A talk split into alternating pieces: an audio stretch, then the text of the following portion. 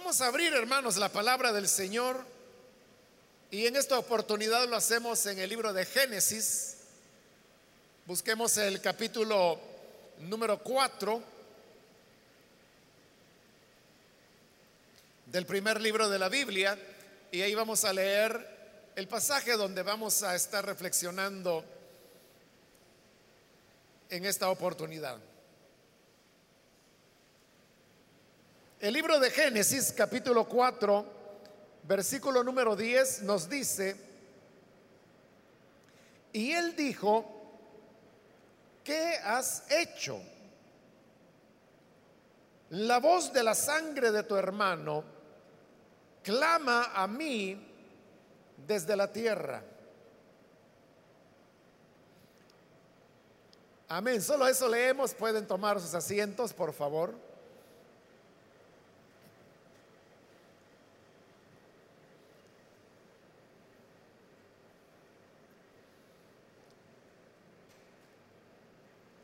Hermanos, el versículo que acabamos de leer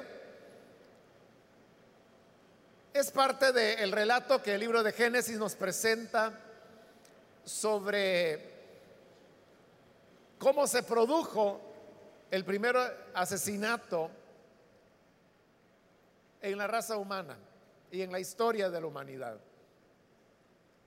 Usted sabe que lastimosamente se trató de un fratricidio, es decir, que fue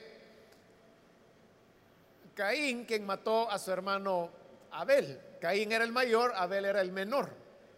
Y por ser un hermano que mataba al otro, a eso es a lo que se le llama un fratricidio. En el pasaje de este capítulo 4 de Génesis que hemos leído, se nos narra ¿Qué fueron los elementos que llevaron a Caín a cometer ese asesinato?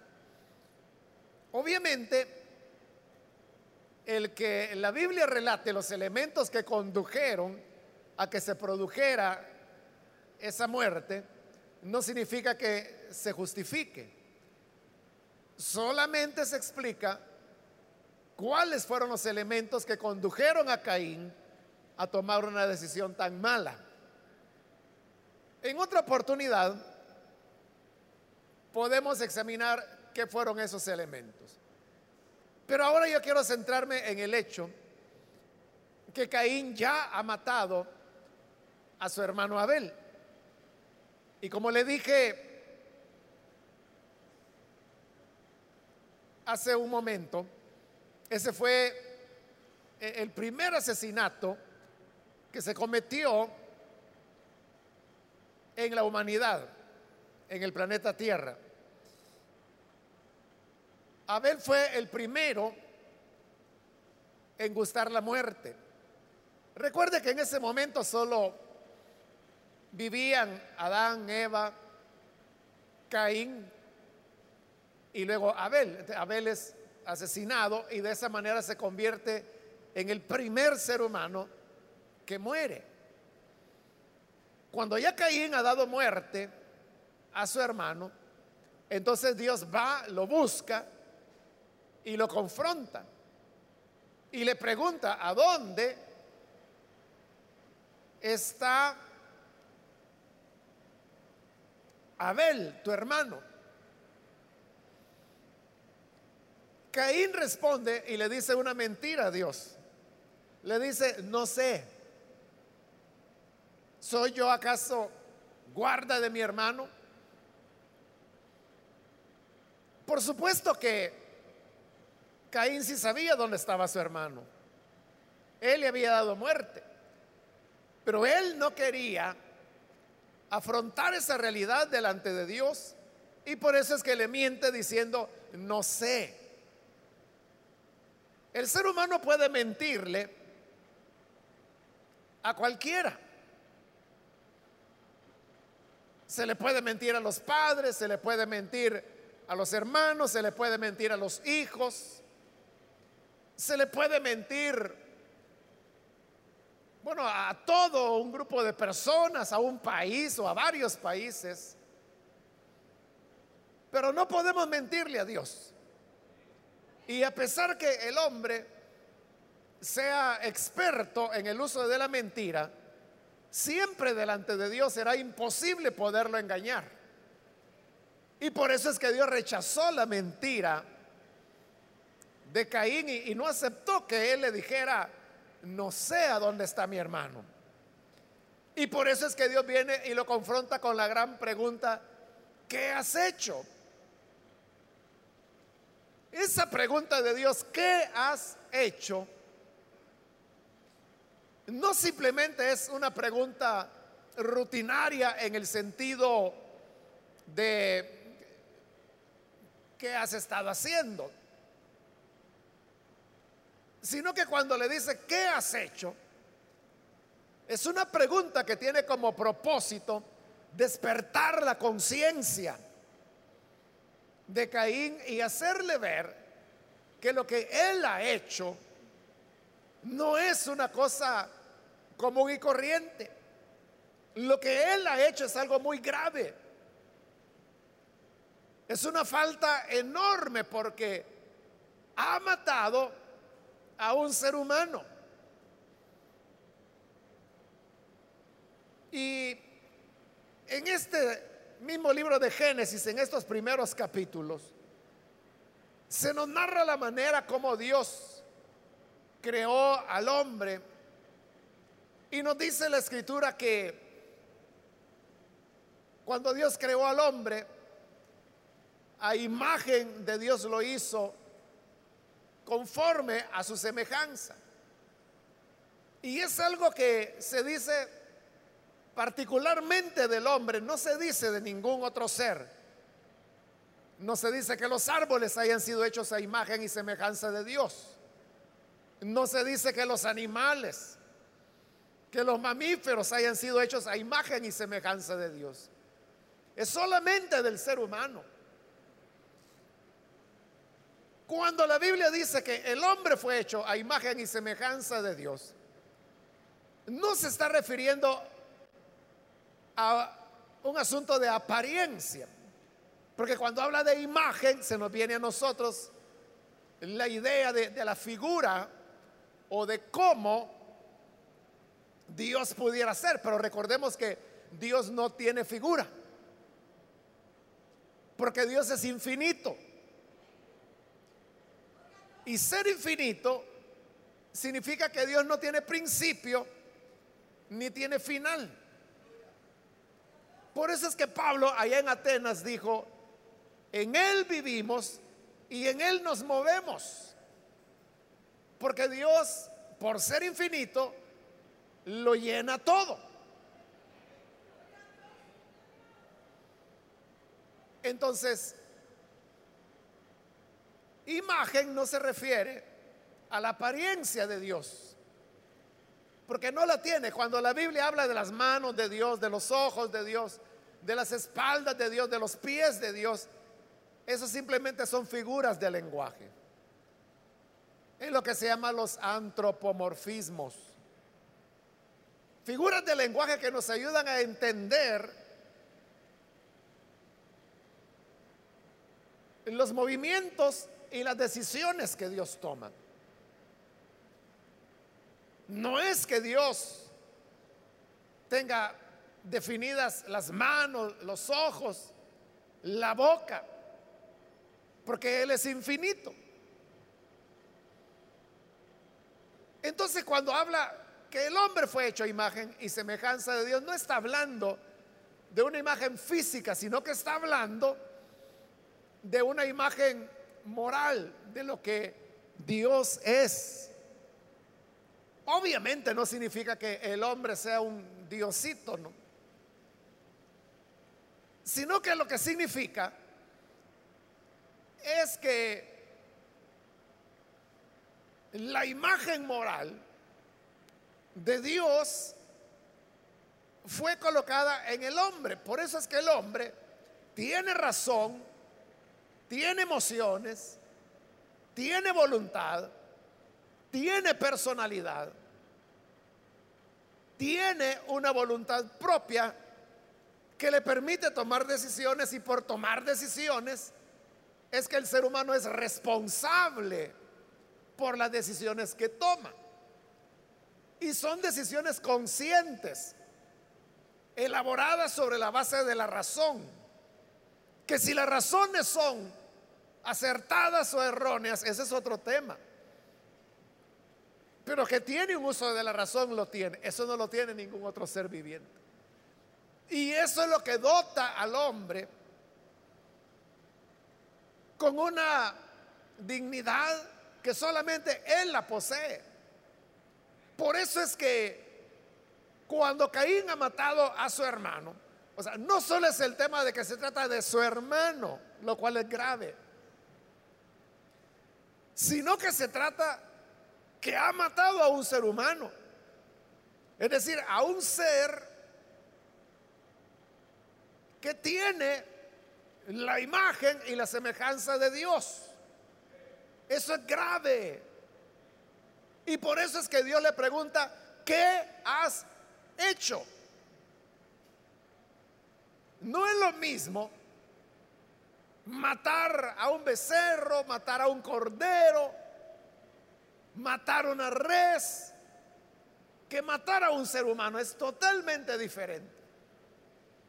De hecho, el relato bíblico dice que Abel ofrecía lo mejor de su ganado como ofrenda al Señor. Y estos eran animales que él sacrificaba. Es decir, Abel había matado, quién sabe, cuántas piezas de ganado, porque él era ganadero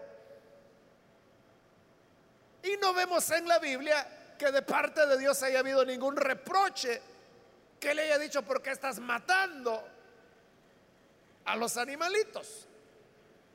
Porque los animales no tienen la imagen y la semejanza de Dios.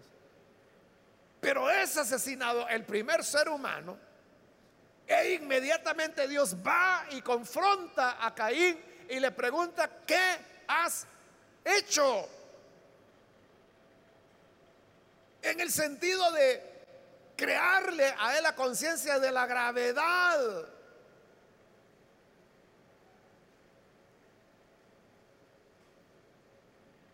de la acción que ha tomado. Como digo, era grave que fuera su hermano, pero aún si no hubiera sido su hermano, sino que se hubiese tratado de la muerte de cualquier otro ser humano, siempre Dios hubiera preguntado, ¿qué has hecho? Y luego añade Dios en el mismo versículo que hemos leído, la voz de la sangre de tu hermano clama a mí desde la tierra. Estas palabras constituyen, hermanos, el elemento central de este relato de Caín y Abel. En base a la composición literaria, es evidente que la culminación del relato es esa, esta frase. Y esta frase, estas palabras de Dios, la voz de la sangre de tu hermano, clama a mí desde la tierra, es una de las frases centrales de la palabra de Dios. Y que no solamente se encuentra acá, sino que se repite a lo largo de la escritura, como lo vamos a ver en un momento.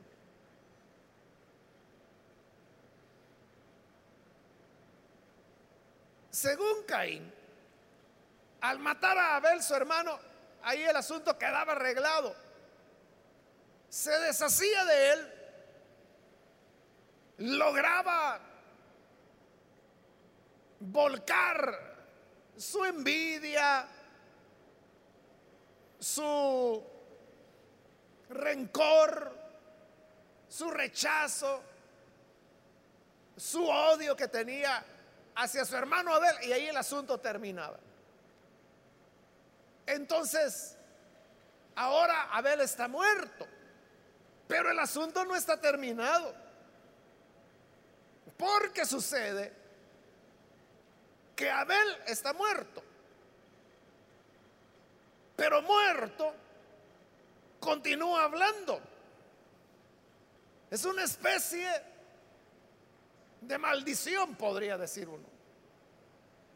Que Caín ha matado a su hermano Abel y según él se deshizo de su hermano.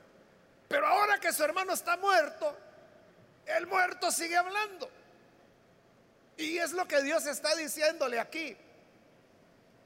La voz de la sangre de tu hermano. La sangre porque lo ha matado. Pero esta sangre tiene voz. Y le dice, clama a mí desde la tierra. Abel seguía hablando. Por eso es que en Hebreos, en el capítulo 11, cuando se habla de la fe de Abel, se dice que muerto aún habla. ¿Y cómo es eso que si está muerto sigue hablando? Sigue hablando por el valor de la vida humana. Porque vea, dice, la voz de la sangre de tu hermano. Recuerde que en las escrituras la sangre es el equivalente de la vida. De hecho, así lo dice la palabra de Dios. La vida está en la sangre, dice. Y por eso a Israel, bajo la ley de Moisés, se le dio la instrucción que para poder comer la carne de los animales, estos tenían que ser degollados. Porque el Señor dijo, no comerás carne con su sangre, porque la sangre es la vida. La derramarás. En el Nuevo Testamento también encontramos que la misma idea se repite y se nos dice, porque así como el cuerpo sin sangre está muerto. Otra vez, la sangre es el símbolo de la vida de la persona. Si la sangre derramada es la vida de la persona la que está siendo derramada. Y vea cómo es de cierto eso, que esa verdad es la que le da sentido a la ceremonia que nosotros llamamos la cena del Señor. Pablo lo explicó, que el pan era el símbolo del cuerpo del Señor. Y la copa, dijo él, es el símbolo de la sangre. Pero entonces, si el pan es el cuerpo y la copa es la sangre, significa que por un lado tenemos cuerpo, por otro lado tenemos sangre. La sangre está separada del cuerpo. Por lo tanto, el cuerpo está muerto. Y por eso es que Pablo dice, todas las veces que coman de ella, de la cena del Señor, la muerte del Señor anuncian. ¿Cómo la anunciamos? No es que haya un momento en la cena del Señor que digamos, Jesús murió, Jesús murió, Jesús murió. No lo hacemos así. Pero en el hecho de que la copa está por un lado, el pan por otro, están separados cuerpo de sangre, ese es el anuncio de la muerte. Porque sin sangre el cuerpo está muerto.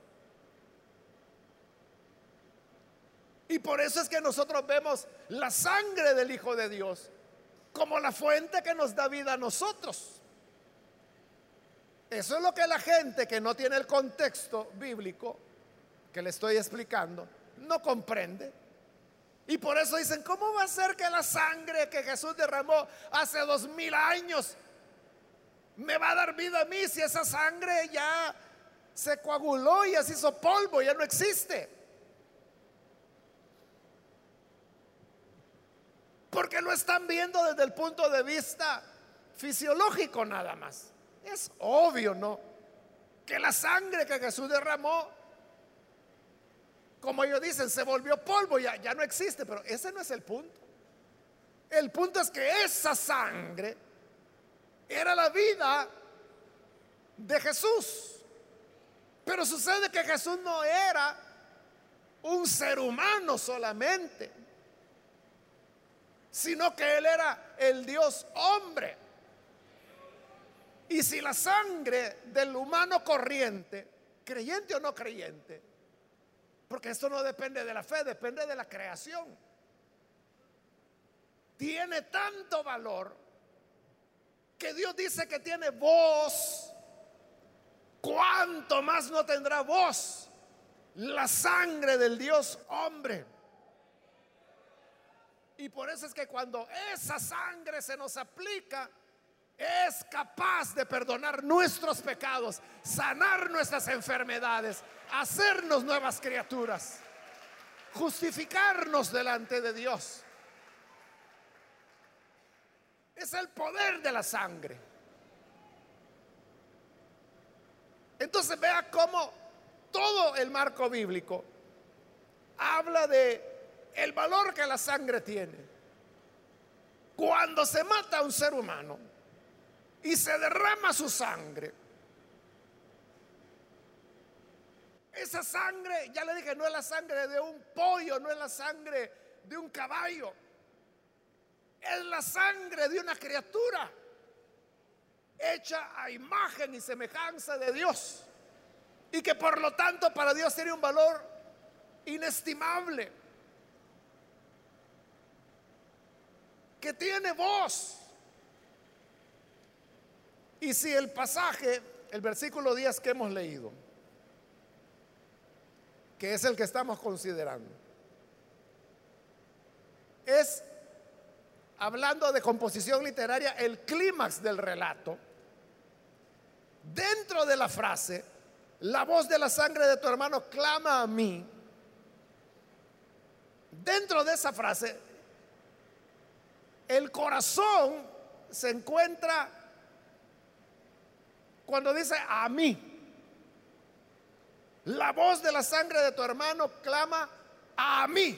Esa es la fuerza de la frase. Usted sabe que en nuestro idioma la clave o el núcleo, como se le llama también de la oración, para nosotros es el verbo. Si yo digo, el niño corrió, el verbo es el que describe la acción y por lo tanto es lo más importante de la frase, de la oración que se ha dicho. En el caso del hebreo no necesariamente tiene que ser el verbo, sino que es la, la colocación, la posición.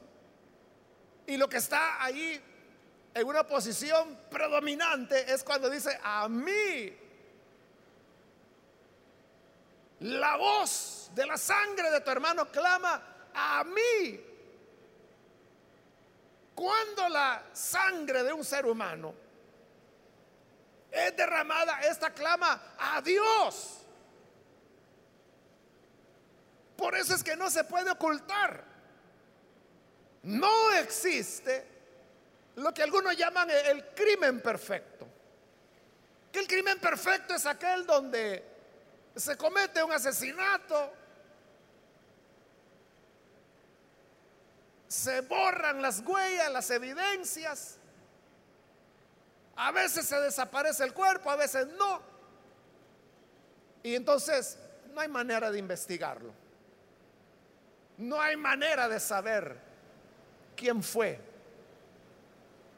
el auténtico culpable. Y la persona nunca fue capturada, ni juzgada, ni nada. A eso es lo que le llaman el crimen perfecto.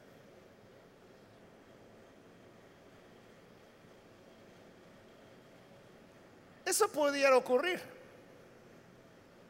Bueno, en nuestro país ocurre a menudo.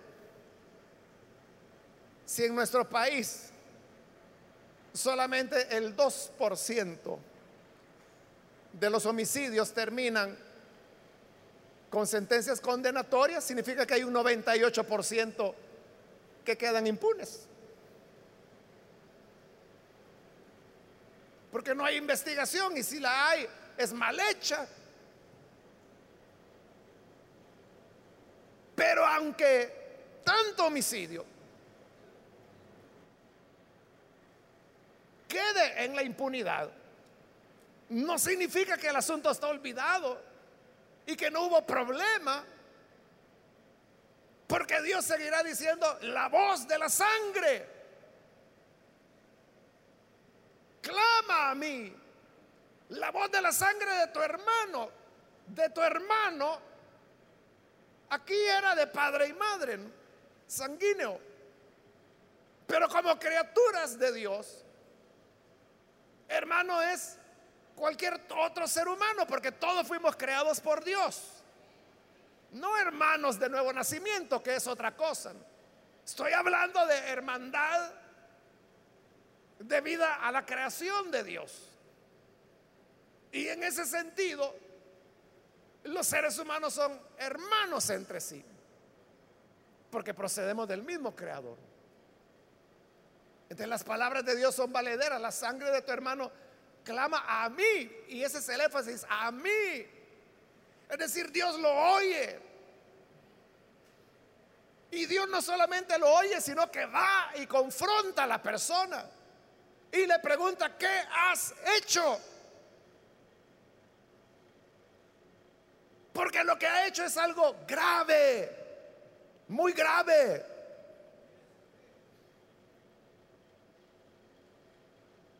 Usted sabe que hoy hay muchos asesinatos que se cometen. En relación al año anterior, los asesinatos y homicidios se han reducido aproximadamente a la mitad durante el presente año. Pero lo que ocurre es que el año pasado fue un año espantoso. Solamente en agosto del año pasado fueron 907 personas asesinadas en un solo mes. Aproximadamente 30 diarios, ¿no?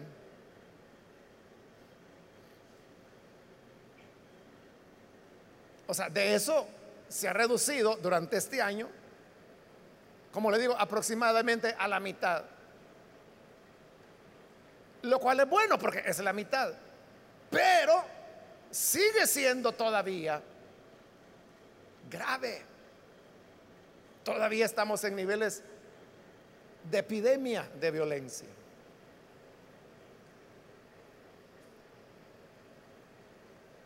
Y muchas de estas personas son desaparecidas. A veces los cuerpos no se sabe dónde están, son enterrados. Existe lo que han dado en llamar cementerios clandestinos. Y no se vuelve a saber de esas personas. Desaparecieron y no se sabe más de ellos. Y uno diría, bueno, esos cuerpos quedaron en algún lugar. Nadie lo sabe, nadie va a hablar. Nunca se va a investigar. Quedará impune. Pero cada uno de los seres humanos que ha sido asesinado, Dios dice, la voz de la sangre clama a mí desde la tierra. Es decir, que para Dios es como un coro permanente día a día de la sangre de los seres humanos que ha sido derramada, que clama, grita a Él. No quedan en silencio, no quedan olvidados. Dios lo sabe. Cada uno de esos casos y sabe quién fue o quiénes fueron.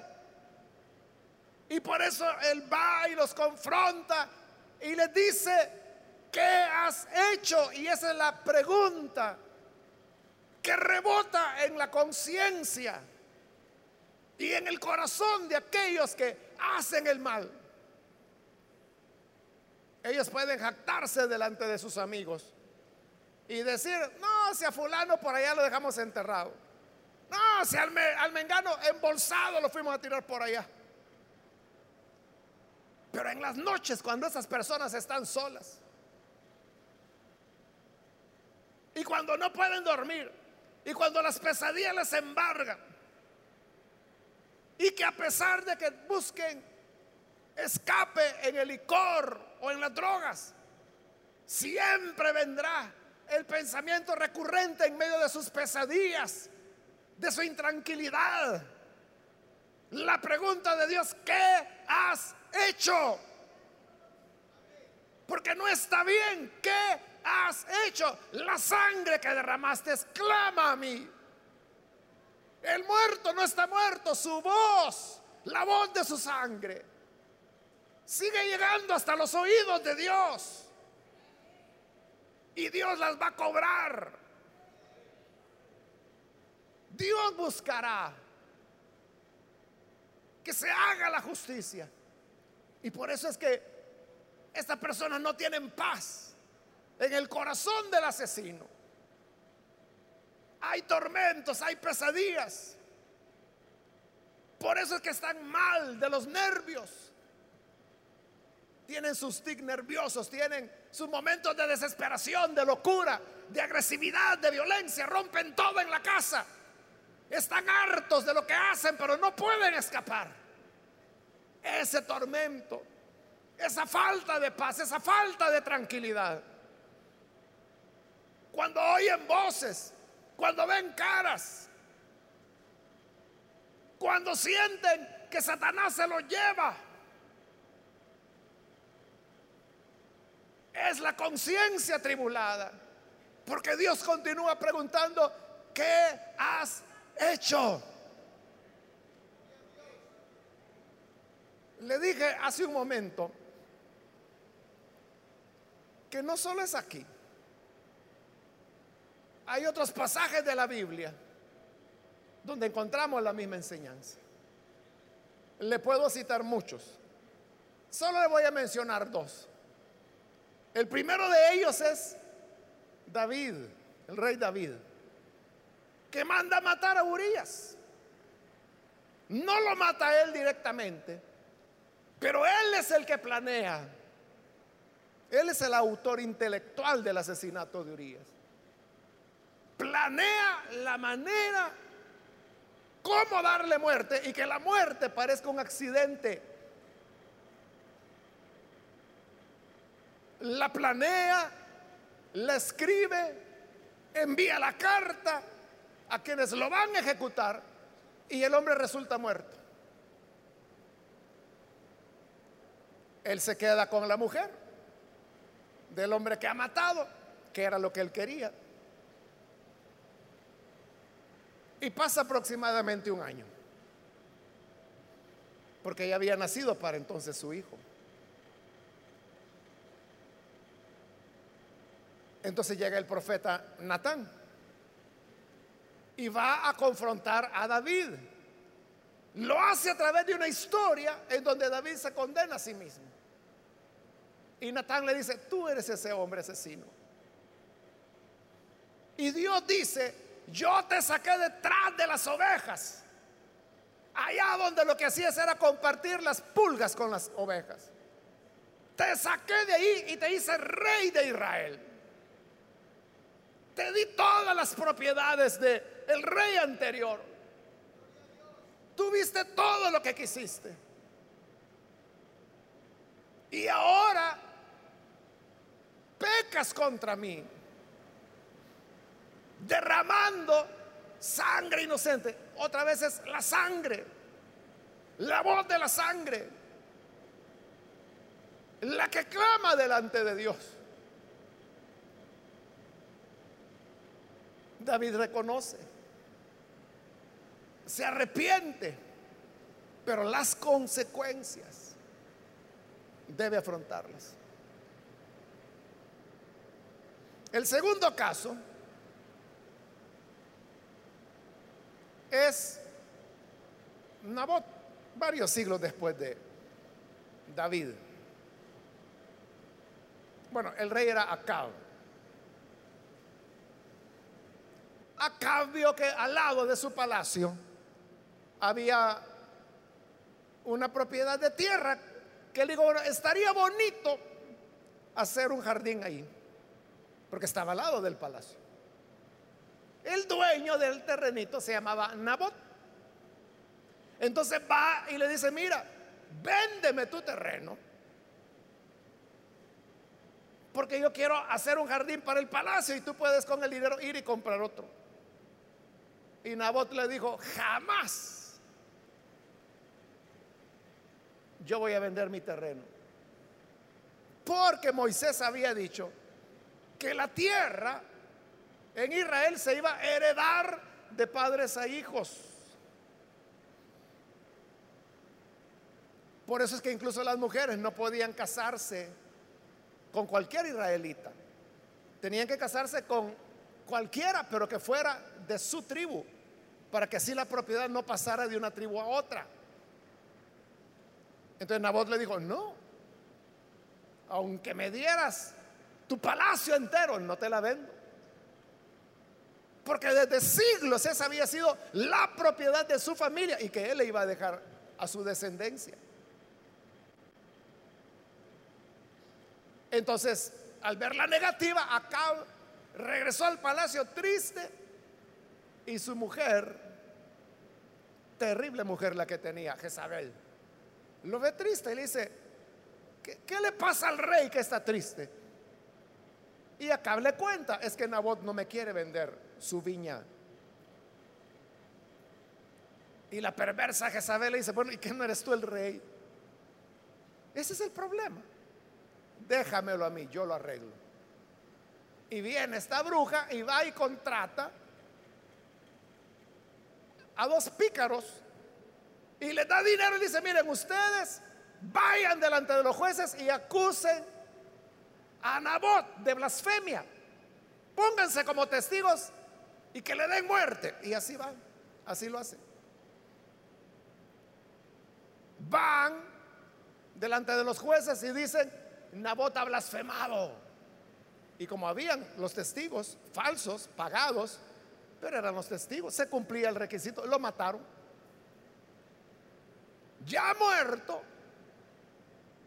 regresa Jezabel y le dice, vaya, ya se murió aquel, ya estoy a la viña.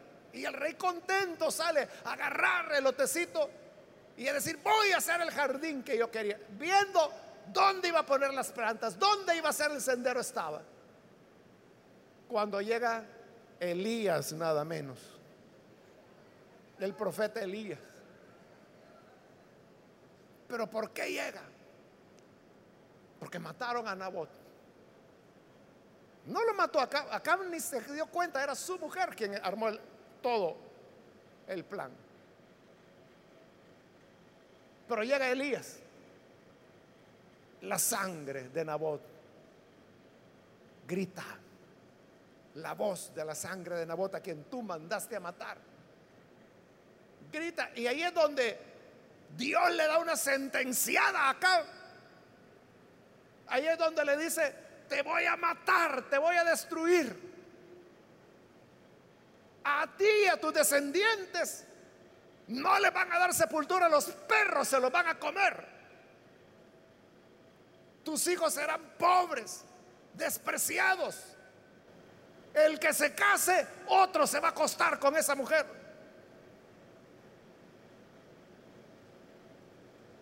Le dolió tanto a Acab oír el juicio de Dios que Acab se arrepintió. Pero ya era tarde, igual que David, David se arrepintió, pero las consecuencias hay que pagarlas. Acab se arrepintió. Dios vio el arrepentimiento de Acab, que aunque era un diablo, pero lo vio Dios.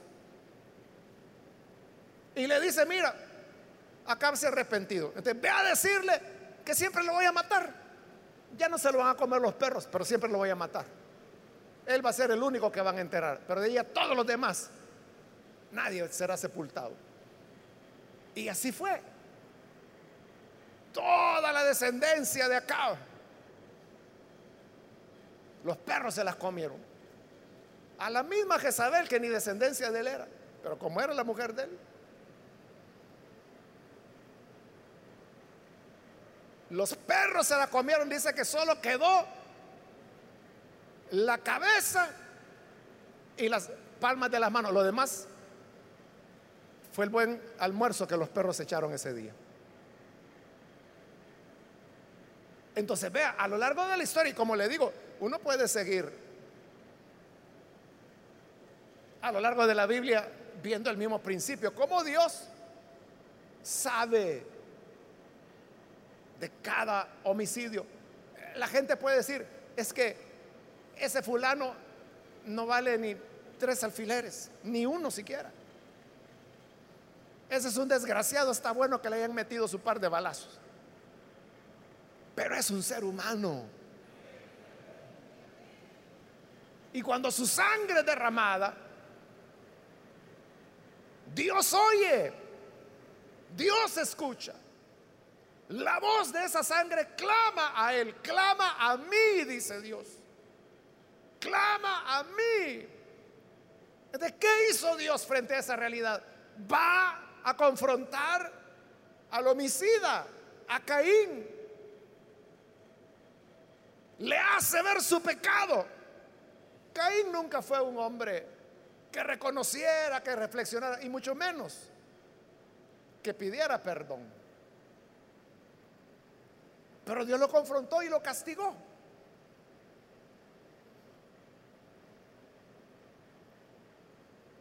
Si ese es nuestro Dios, el Dios que no está contento con tanta voz de la sangre que clama Él. Entonces nosotros como iglesia, que decimos ser hijos de ese Dios, ¿qué debemos hacer? En el asesinato de Abel, Dios personalmente intervino y Dios personalmente confrontó al pecador, le hizo ver la gravedad del pecado que había cometido.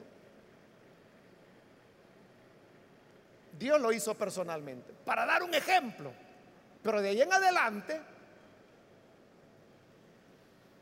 ya no lo hizo él personalmente, sino que lo hicieron los que le amaban, como Natán, que fue a confrontar al rey, como Elías, que fue a confrontar a Acab, otro rey. Entonces, ¿qué es lo que Dios espera de nosotros? Que hagamos el papel de Natán el profeta, que hagamos el papel de Elías el profeta.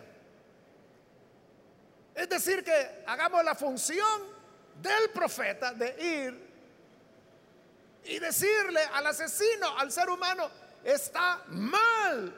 ¿Qué has hecho? la sangre que derramaste. Clama a Dios y Dios te lo reclama. Dios te redarguye. Dios te impulsa el arrepentimiento, que reconozcas el mal que hiciste.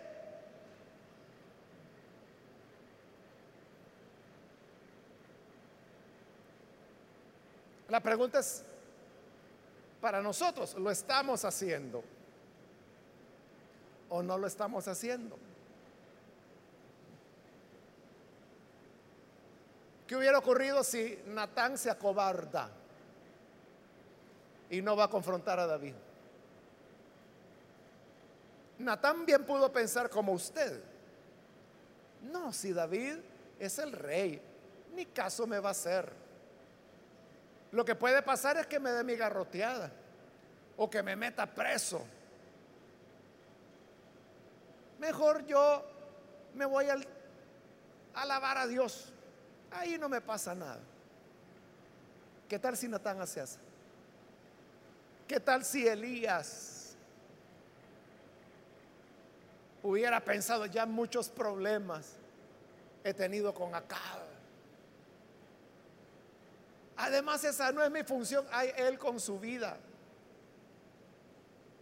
Mi función es enseñar a los profetas, porque claro, estar entre hermanitos, eso es lo cómodo, es lo seguro, pero no es lo responsable. Pero Natán fue y confrontó. Elías fue y confrontó. ¿Y tú qué harás? ¿Te quedarás cantando alabaré, alabaré, alabaré mientras el malo sigue siendo malo? Y sigue derramando sangre que la ves en las calles regada. Y que te preguntas hasta cuándo van a lavar eso. No hay nadie aquí que saque una manguerita y lave. Podrá ser lavado. Pero la voz de esa sangre seguirá clamando a Dios. Y no dices que eres hijo de Él. Entonces nuestro papel es ir y confrontar, decir lo que estoy diciendo. Que no es una cosa cualquiera. Es un paso grave. ¿Qué has hecho? ¿Entiendes la dimensión de lo que has hecho? La sangre.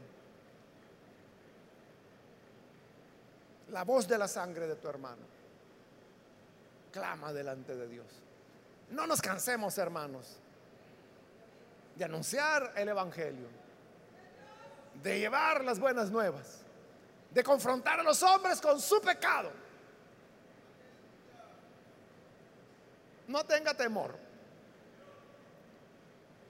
Hágalo con espiritualidad, con el respaldo que el Espíritu Santo da, que allí es donde lo necesita. ¿Lo tiene o no lo tiene? Y no dejemos de orar. Sigamos invocando al Señor, sabiendo que nuestras oraciones no son en vano, sino que Dios escucha cada una de las peticiones que le hacemos. Nunca pasará desapercibido delante de Dios.